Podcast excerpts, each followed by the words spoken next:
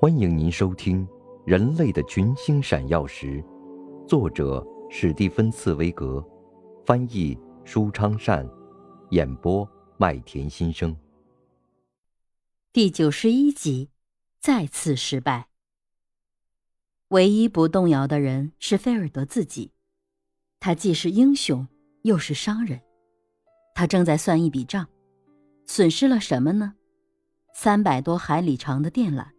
约十万英镑的股本，而更使他心情颓唐的，或许是无法弥补的整整一年的时间。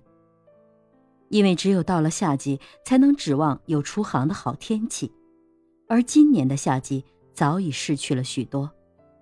但是他在另一张纸上又记着一笔小小的收获：他们在这第一次的试验中，获得了许多实践经验。电缆本身证明是可用的，这样就可以把电缆卷起来收拾好，为下一次远航时使用。只是放缆机必须进行改装。这次电缆倒霉的折断，就是放缆机出了毛病。等待和准备的一年又过去了。一八五八年六月十日，仍旧是两艘船带着新的勇气和载着旧的电缆再次起航。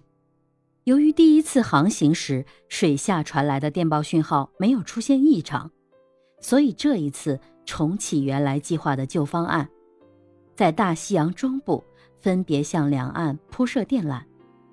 这一次新航行的最初几天平平常常的过去了，因为要到第七天才在预先计算好的地点开始铺设电缆，正式的工作才开始呢。而在此之前。所有的人就好像乘船兜风，或者说看上去是这样。放缆机停在那里没有工作，水手们还可以休息一阵，欣赏如此美好的天气。正是晴空万里，风平浪静，大海似乎显得太平静了。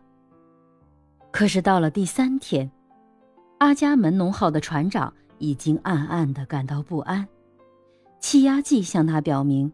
水银柱正在以可怕的速度下降，一场特大的暴风雨正在逼近。而事实上，第四天暴风雨就来了。像这样的暴风雨，就连大西洋上最老练的水手也难得遇到。而这样的暴风雨，恰恰被这艘英国缆船阿伽门农号遇上了，真是倒霉透顶。这艘英国海军的舰船原是一艘装备精良的船，曾在所有的海洋上和战争中经过最严峻的考验。它本来完全可以对付这样恶劣的天气，但不幸的是，这艘船为了铺设电缆而进行了彻底的改造，以便使船舱能够负载巨大的重量。而且，这艘船现在又不同于一艘货轮。人们可以在一艘货轮上把重量均匀地分布在各个船舱，但在此刻的阿伽门农号上，巨大的电缆全部重量都落在船中央，船头只承载一部分重量，这就造成了更为严重的后果：船每颠簸一次，摆动就要增加一倍。于是。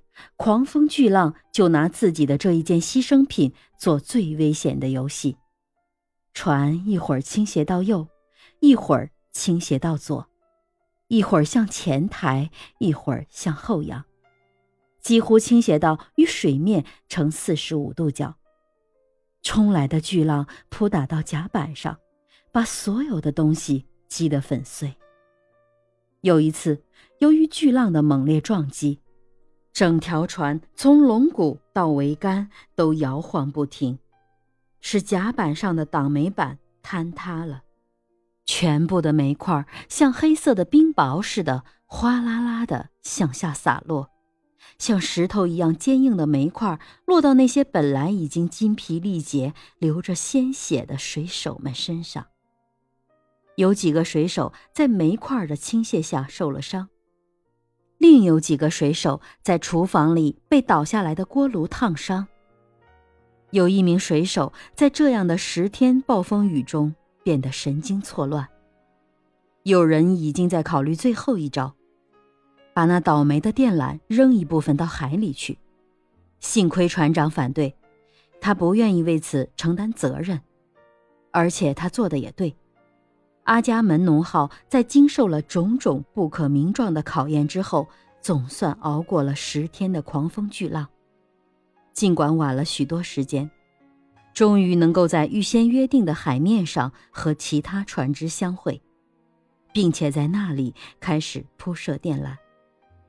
可是人们现在才发觉，经过这样持续不断的颠簸滚动之后，绕了数千圈宝贵而又容易损伤的电缆受到了严重的损坏，有些地方乱成一团。有些地方的古塔胶保护层被磨破或者划破。尽管如此，船上的人还是抱着一线希望试了几次，想把这样的电缆铺下去，而结果无非是白白扔掉了大约两百海里的电缆，电缆像废物似的消失在大海之中。也就是说，第二次试验又失败了。阿伽门农号灰溜溜的回来，而不是凯旋。您正在收听的是《人类的群星闪耀时》，演播麦田心声，感谢您的收听。